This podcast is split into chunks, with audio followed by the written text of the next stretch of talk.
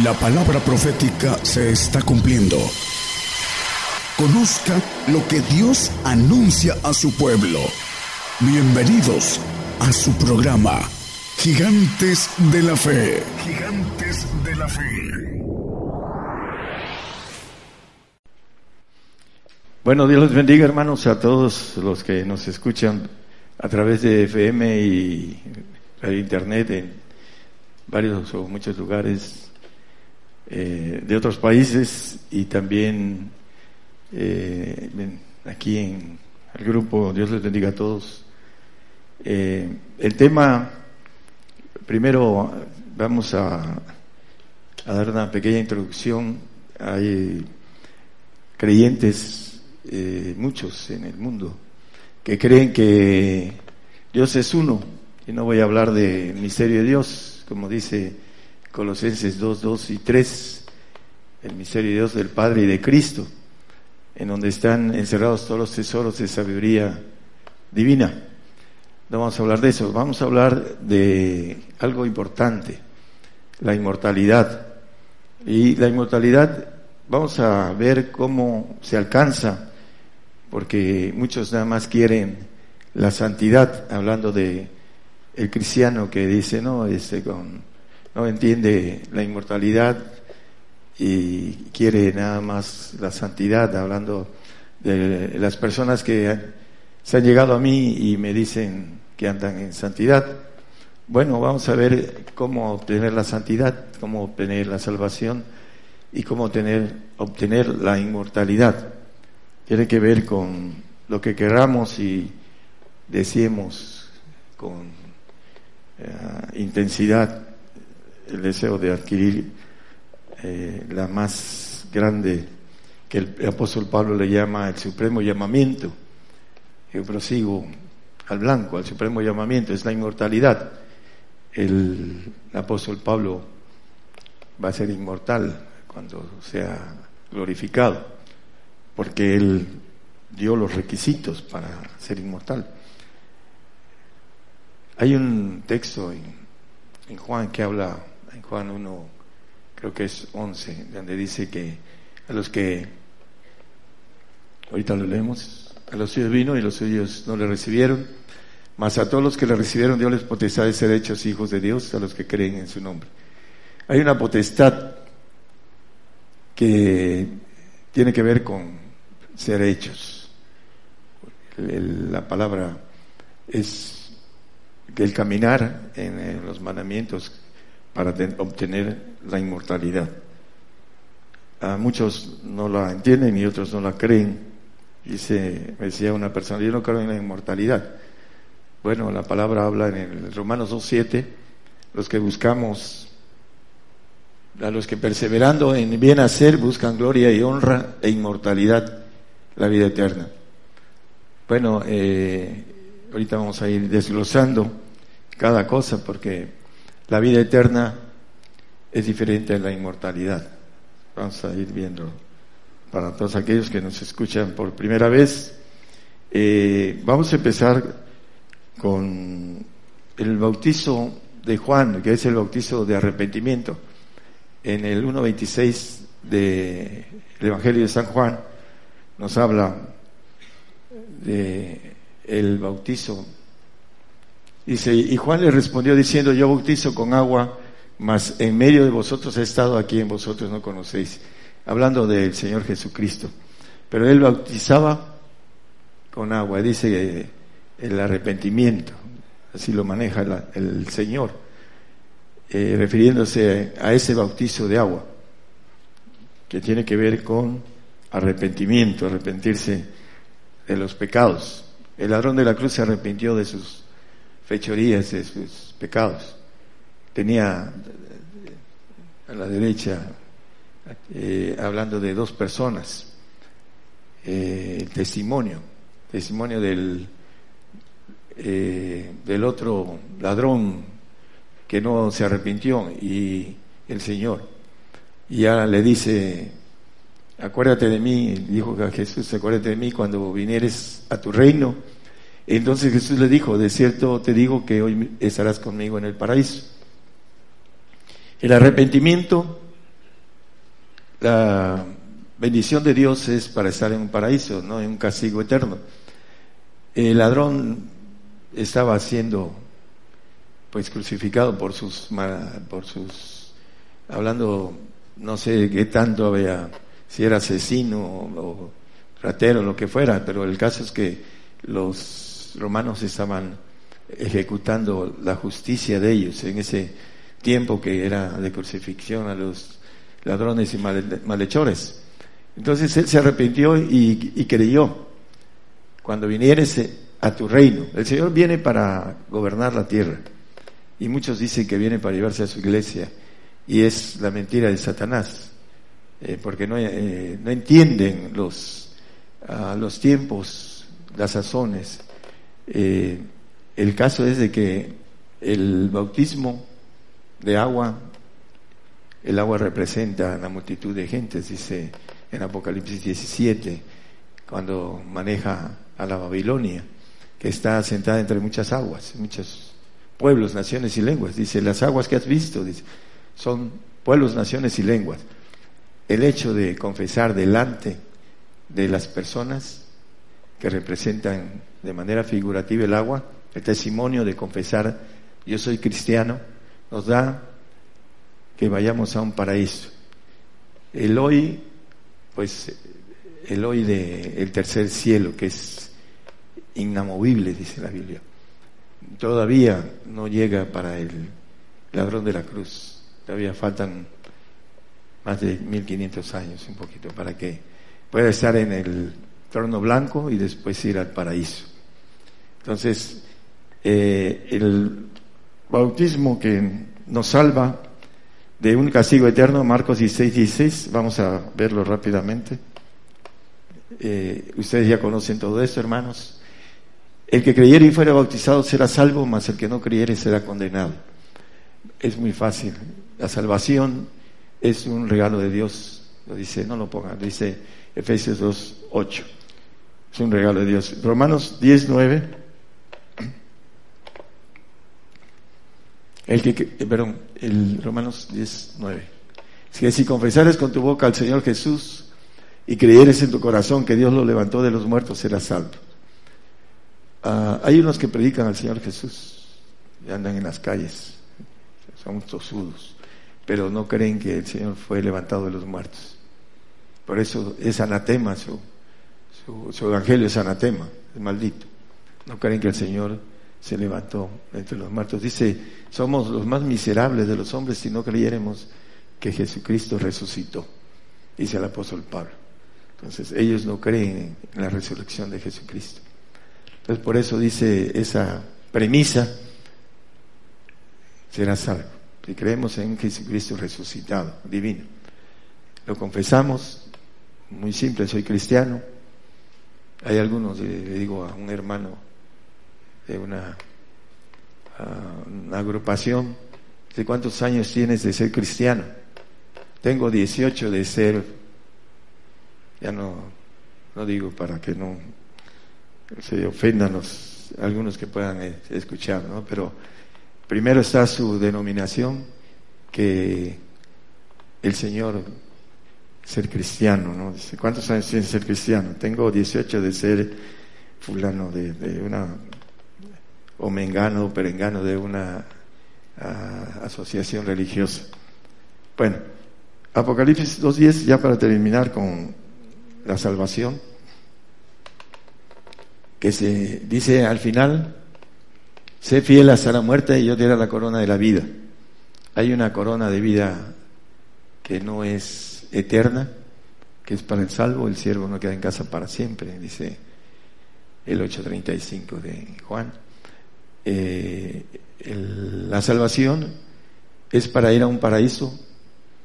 Eh, la corona de vida, hay dos tipos de corona, una de vida, una que es para el salvo y otra que es para el santo. Después existe la corona de gloria, que hay pues la gloria del salvo, que es la más pequeña, las cuatro glorias de los santos y las dos glorias de los reyes. Es la corona de gloria y hay una que es la corona de justicia, que es la del rey, la corona de justicia, hablando de glorificaciones, no son coronas, son glorificaciones que el Señor nos va a dar de manera de, lo que hayamos hecho. Y vamos a, verlo con claridad. la salvación es algo muy fácil. Creer, confesar, bautizarse. Esa es la salvación. Ahora, en este tiempo, vamos los que, todos los salvos, hablando de los salvos, va, perdón, vamos a, a tener que dar la vida como, bueno, bueno, bueno, ¿Está bien, hermano? Please. Eh, eh, bueno. La salvación es algo que se va a encarecer, encarecer perdón, en estos días, porque el salvo está muriendo por el Señor. Viene una consumación, yo predico una consumación desde hace 29 años, predico consumación de cristianos en no va a haber ningún cristiano que se salve de esta generación que muera por el Señor como salvo, como santo, como perfecto. Ninguno, para los que me escuchan, no hay para dónde hacerse, como dice la alabanza que cantó la hermana Luisa, dice o trigo o cizaña, nada más, no hay otra. Y el salvo va a tener que morir por su salvación.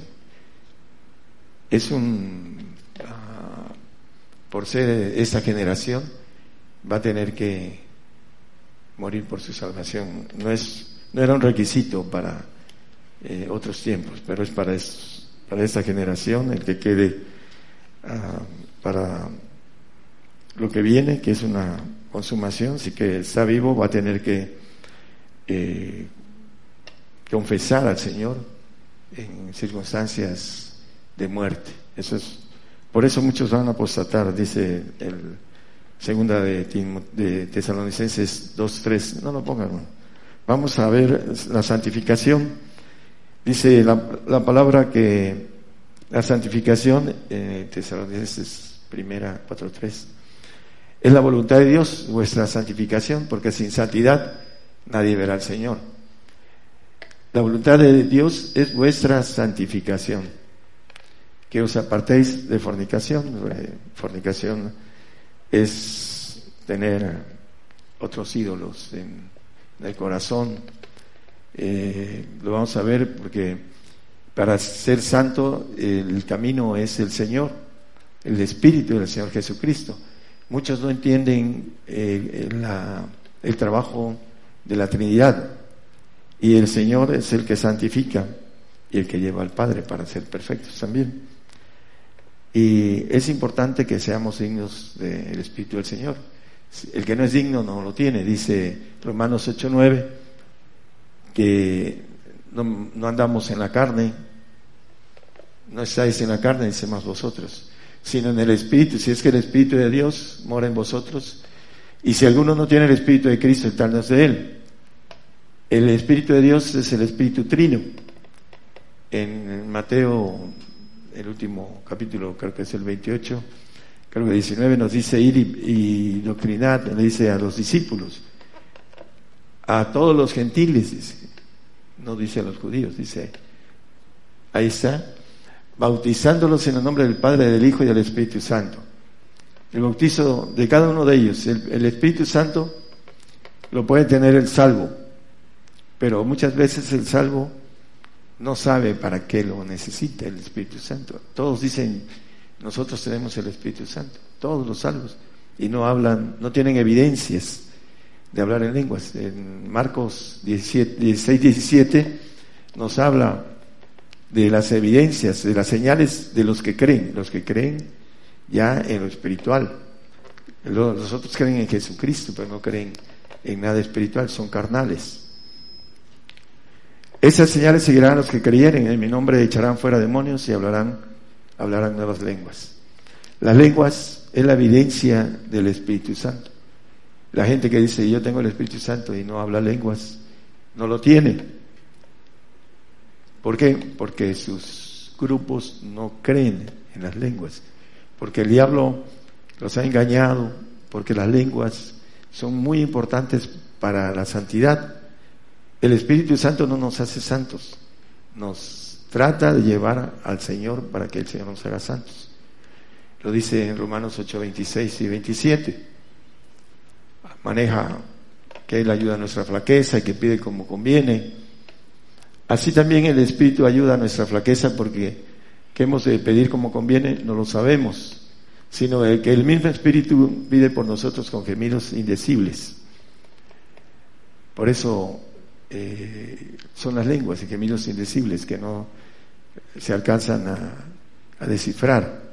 Mas el que escudriña los corazones sabe cuál es el intento del Espíritu, porque conforme a la voluntad de Dios demanda por los santos.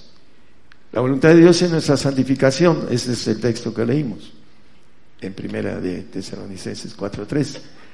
Y el Espíritu Santo demanda por esa voluntad de Dios, porque seamos santos. ¿Para qué? Para que vayamos al reino de Dios. Sin santidad nadie verá al Señor. Cuando venga el Señor, los santos y los perfectos van a ser levantados de sus tumbas. Así lo dice la palabra, de manera escondida, la resurrección de los santos. Estos van a gobernar la tierra, los perfectos y los santos.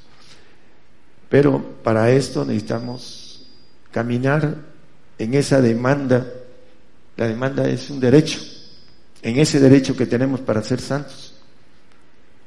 Hay pastores que me han dicho, llevando en santidad, y usted no peca.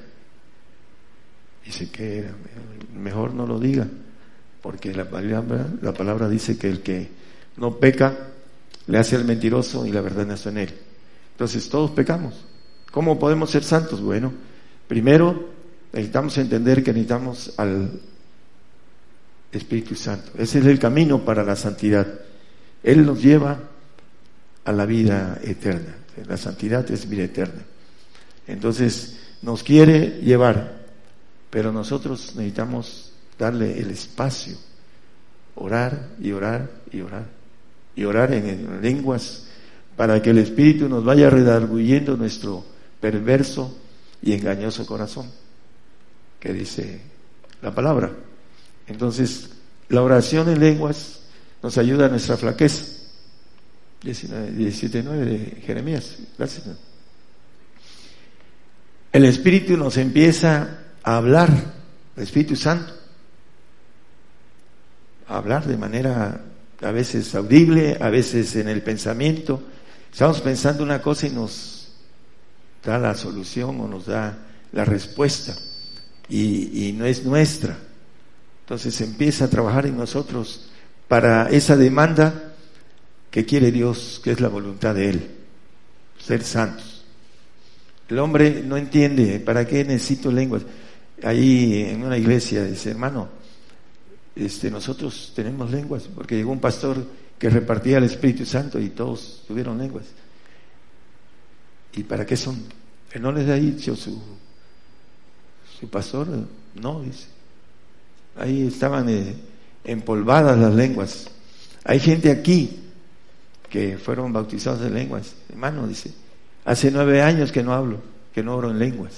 Nueve años. Son 15 días que me dio el Señor que no orara y entendí muchas cosas.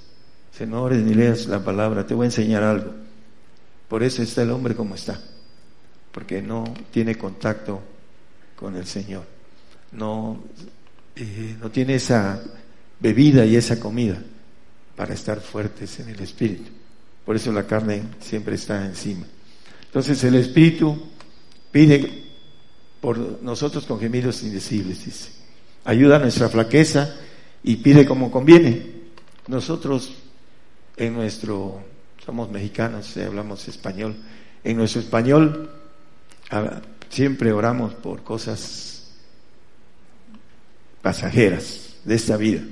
Dice el Señor, no, pedid y no recibís porque no sabéis pedir. El Espíritu sabe pedir como conviene. Ahí lo dice. Tenemos lenguas y no las usamos porque no nos interesa mucho lo eterno. Nos interesa lo terrenal, nuestra vida terrenal. Ese es el problema del hombre, Entonces necesitamos esa arma del Espíritu Santo para demandar la voluntad de Dios, para que podamos entender.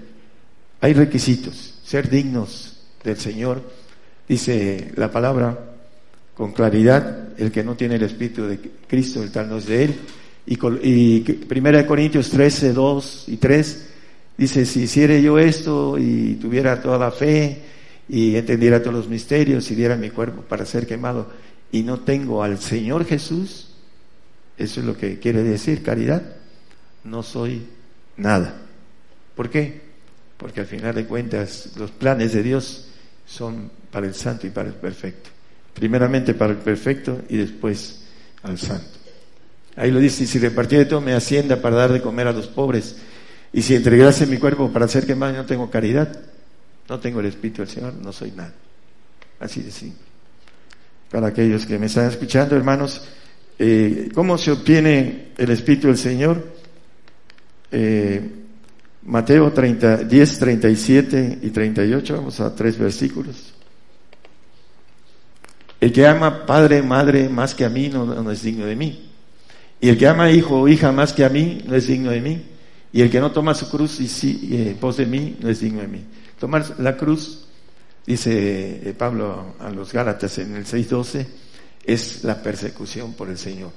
Viene la persecución para nosotros. Y el tomar la cruz es padecimiento. El que no toma la cruz no es digno de mí.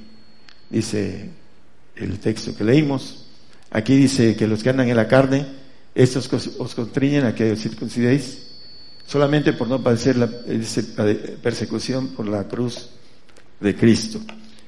Eh, el Salmo 55, muy conocido por todos nosotros. ¿Quiénes son los santos? Contadme, mis santos, los que hicieron conmigo pacto con sacrificio. El Señor dice muy claramente, si a mí me persiguieron, a vosotros también os perseguirán. Entonces viene la persecución pronto el pacto de sacrificio, pero si no tenemos la otra parte que nos dice que debemos ser dignos de Él, a lo mejor no entramos en el reino, hermanos. Aquellos que crean estar seguros, miren que no caigan, porque tiene que ver con eh, los requisitos para tener el Espíritu del tener, ser dignos. Juan 8:12, acordaos de la palabra que yo os he dicho, no es el siervo Perdón, 8.12. Habló de Jesús otra vez diciendo, yo soy la luz del mundo, el que me sigue no andará en tinieblas, el que más tendrá la lumbre de la vida. El que me sigue es la conversión, seguir al Señor. Si nosotros ah, no entendemos, todavía estamos bajo potestad de las tinieblas, si no entendemos todo esto. Vamos a ver el Colosenses 1, 12 y 13, dando gracias, dice por ahí, al Padre que nos hizo aptos para participar de la suerte de los santos en luz, que nos ha librado de la potestad de las tinieblas y trasladado al reino de su amado Hijo. Los santos son los que son librados de la potestad del diablo. Los santos, y por supuesto que los perfectos más. Pero hay que entender que los salvos están bajo esa potestad de las tinieblas. Por eso no entienden el sufrimiento por el Señor. Dice el 28.5 de Proverbios, que los malos, los hombres malos no entienden el juicio, el castigo, mas los que buscan a Jehová entienden todas las cosas. Ese es un tema diferente, pero eh, no entienden los salvos porque están bajo tinieblas dice que su mente está entenebrecida, a pesar de creer en el Señor Jesús. Por esa razón no entienden los requisitos y no entienden a que la Trinidad es plural, no es singular. Creen en un Dios único. Dice Juan 14, 23, hablando de Respondió Jesús y díjoles, el que me ama, mi palabra guardará, y mi Padre le amará y vendremos a él y haremos con él morada. Es un texto conocido, que se los he dicho varias veces. vendremos a Él. No es, no es singular, es plural. En el 1426 habla del Espíritu Santo, el que no está ahí, ahí está el Padre y el Hijo. Y dice, el, más el Consolador, el Espíritu Santo, el cual el Padre enviará en mi nombre, Él os enseñará todas las cosas y os recordará todas las cosas que os he dicho. El Espíritu Santo, la tercera persona. Eh, en el 14.16 nos habla con claridad la pluralidad de Dios. Y yo rogaré al Padre y os dará otro. No es el mismo, hermano. Otro. Está hablando de plural. Otro consolador para que esté con vosotros para siempre. Ese consolador para siempre es el Padre. Dice ahí el siguiente, el, Espíritu de verdad, el cual el mundo no puede recibir porque no le ve ni le conoce, mas vosotros le conocéis porque está con vosotros y será en vosotros. El Espíritu de verdad, cuando la palabra habla del Espíritu de verdad, habla del Espíritu del Padre, el otro consolador. Son tres. Nos consuela la tercera persona, nos consuela el Espíritu del Señor Jesús y nos consuela el Padre. Cada uno de ellos tiene una gloria en nosotros. La gloria de salvación, Espíritu Santo, para aquellos que tienen reforzada su fe natural en la carne con la fe del, del, don del Espíritu Santo. El, el, Espíritu del Señor para santificación en Corintios 1, 2, santificados en Cristo Jesús, nos dice a la iglesia de Dios que está en Corinto, santificados en Cristo Jesús. Hasta ahí nada más, hermano. Llamados santos, perdón. El que santifica es el Espíritu del Señor porque Él hizo la obra de redención, no solo de la salvación, sino de redención, es la santificación.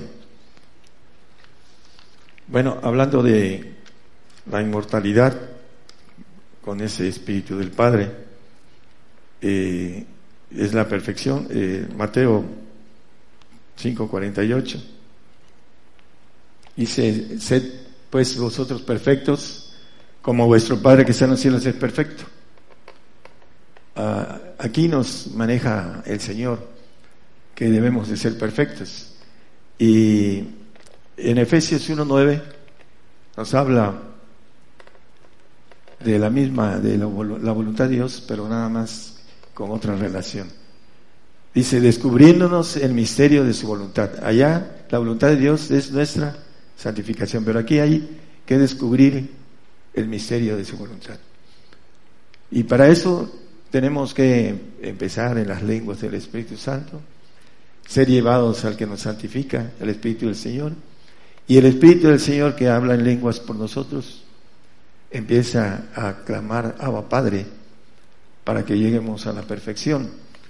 Es importante eh, el descubrimiento de nuestra, de la voluntad de Dios que nosotros descubramos qué es lo que quiere el Señor de nosotros. De manera personal, todos somos diferentes y a todos nos pide algo diferente. Pero ahí está. A veces no queremos seguir adelante porque no queremos uh, comprometernos más a fondo con el Señor. Pero tiene que ver con una gloria eh, exageradamente fuera de la mente humana, hermanos la gloria del Señor. Dice, la gloria que me dice yo les he dado. La gloria de Dios, como dice Romanos 5.2 también. Esa gloria de Dios está fuera del alcance de la mente humana.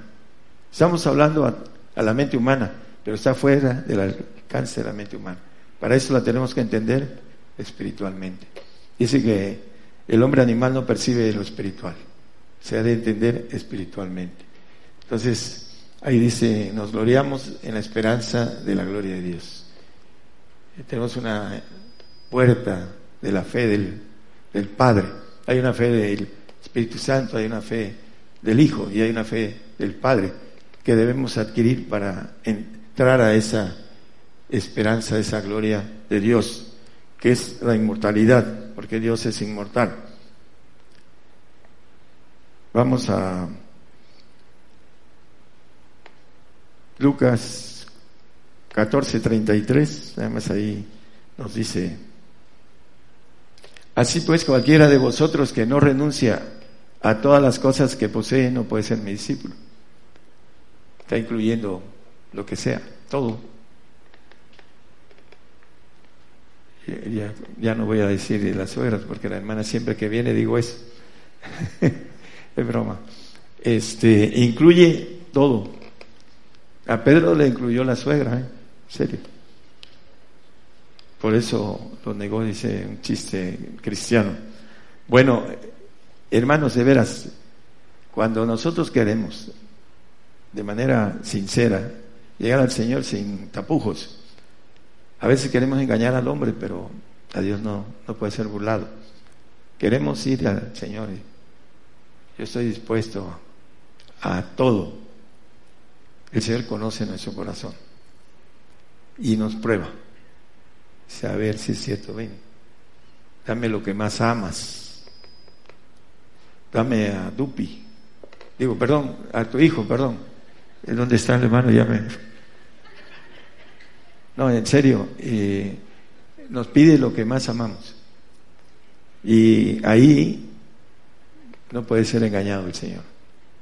El hombre no quiere llegar hasta ese punto. No, este me voy a comprometer.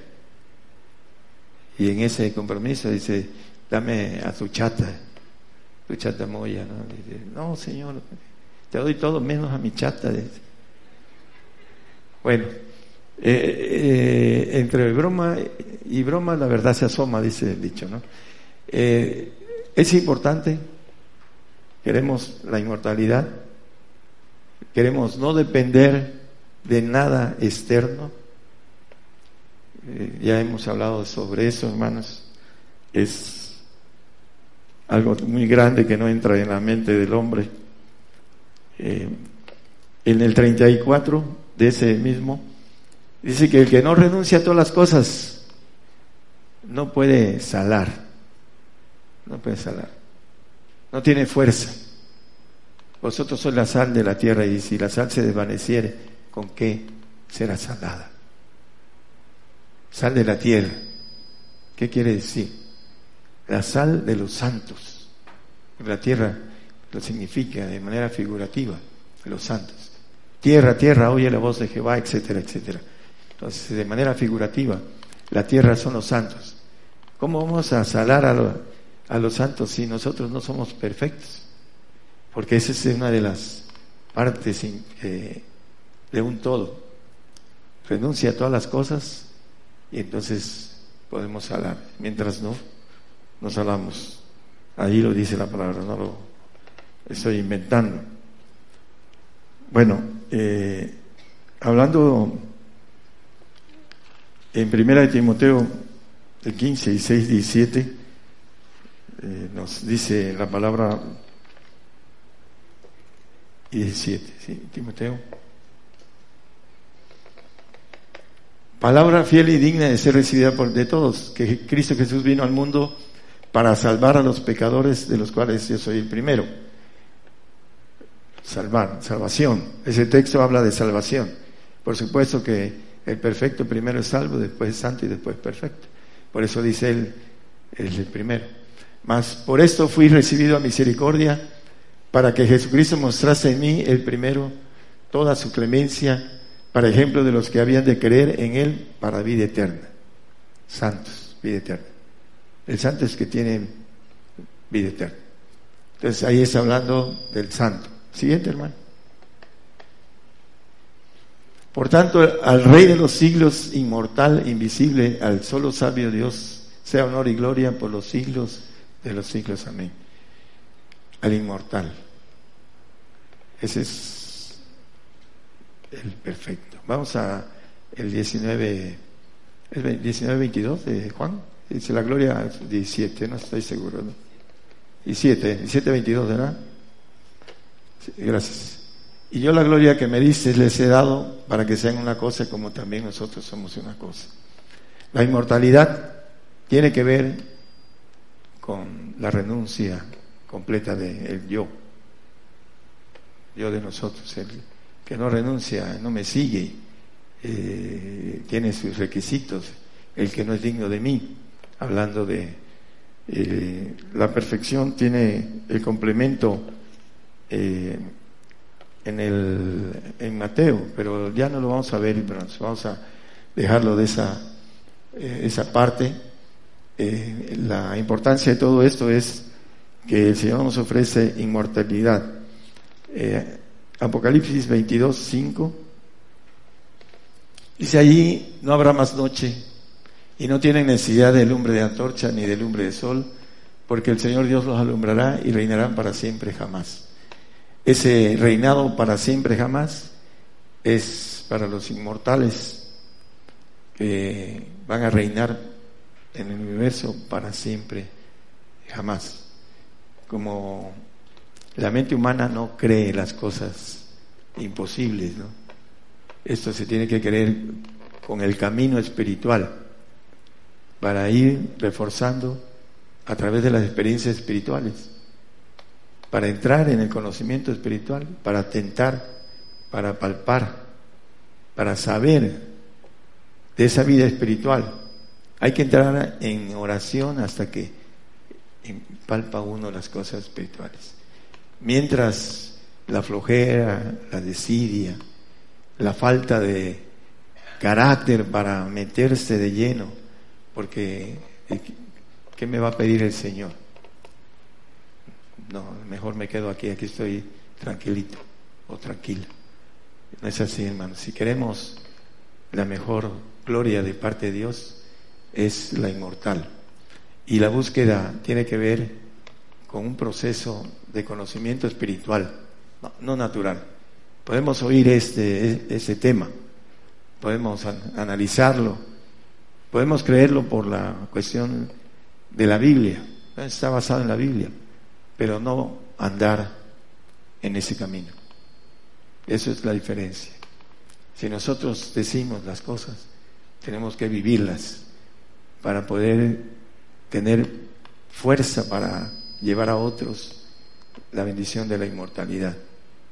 Porque si no, eh, andamos en el medio con trabajo, podemos ser santificados a través de el pacto de sacrificio para algunos, para otros no van a llegar por causa de no pagar los precios de la santificación.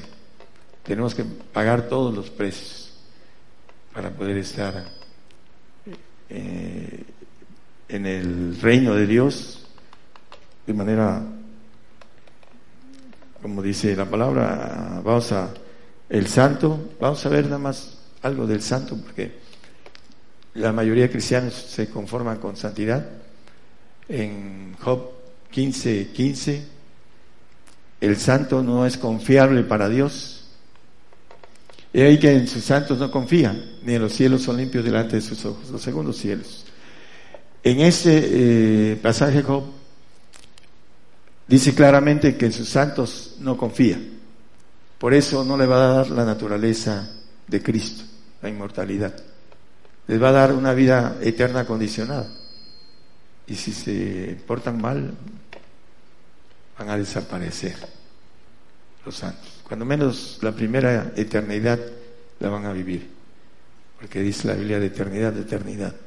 Entonces es importante que nosotros sepamos que el santo tiene vida eterna acondicionada, lo dice la palabra. Y el Señor no confía en ellos. ¿Por qué? Porque no confiaron en Dios de manera completa. Dice que el, que venciere, el que venciere todas las cosas, dice el 21.7 de Apocalipsis, vamos a terminar. Dice, poseerá todas las cosas, todas las cosas y yo seré su Dios y él será mi hijo. Dios es inmortal y el hijo va a ser inmortal. Pero para poseer todas las cosas necesita uno dar todas las cosas. Eso es lo que maneja la Biblia. Así lo, dice. El que no lo entiende porque está todavía en su mente natural y no quiere seguir avanzando para que el Señor le hable y le diga, quiero esto de ti, dámelo para que seas mi hijo. Es un derecho. A todos los que le, le hicieron, dice Dios, potestad para ser hechos.